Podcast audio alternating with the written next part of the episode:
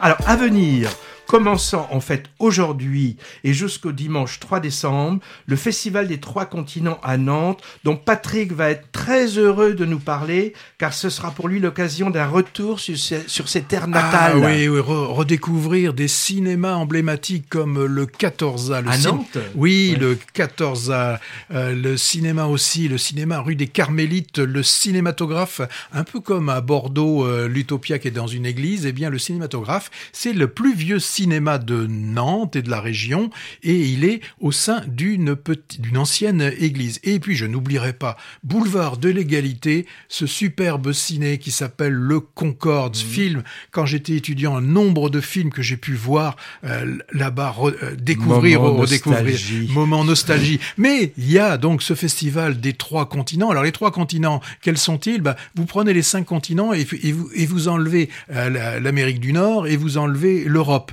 Et donc tout le reste, ça fait le festival des trois continents. Alors là, euh, beaucoup de donc des films qui viennent de, de, de, de partout, des cinématographies que l'on connaît euh, très peu. Rare, rare, Alors euh, moi je m'en souviens quand j'y avais été dans les vraiment dans les débuts, c'était dans les années 80, euh, j'avais pu voir des, des, des, films improbables avec une traduction simultanée en salle. Ben là maintenant avec le, les sous-titrages numériques, plus plus de problèmes.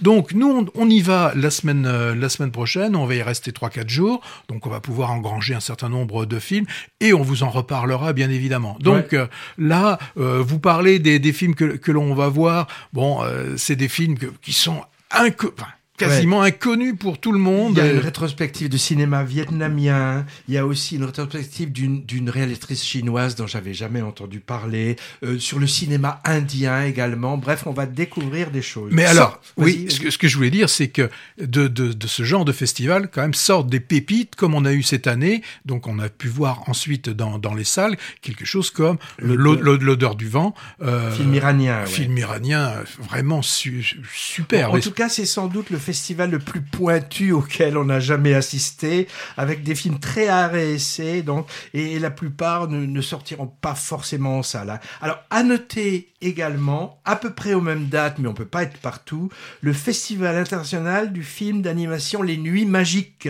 au cinéma La Lanterne à Bègle. Alors, le cinéma a changé de propriétaire et de nom. Il s'appelait avant le festival, justement. Oui. Maintenant, ça s'appelle La Lanterne.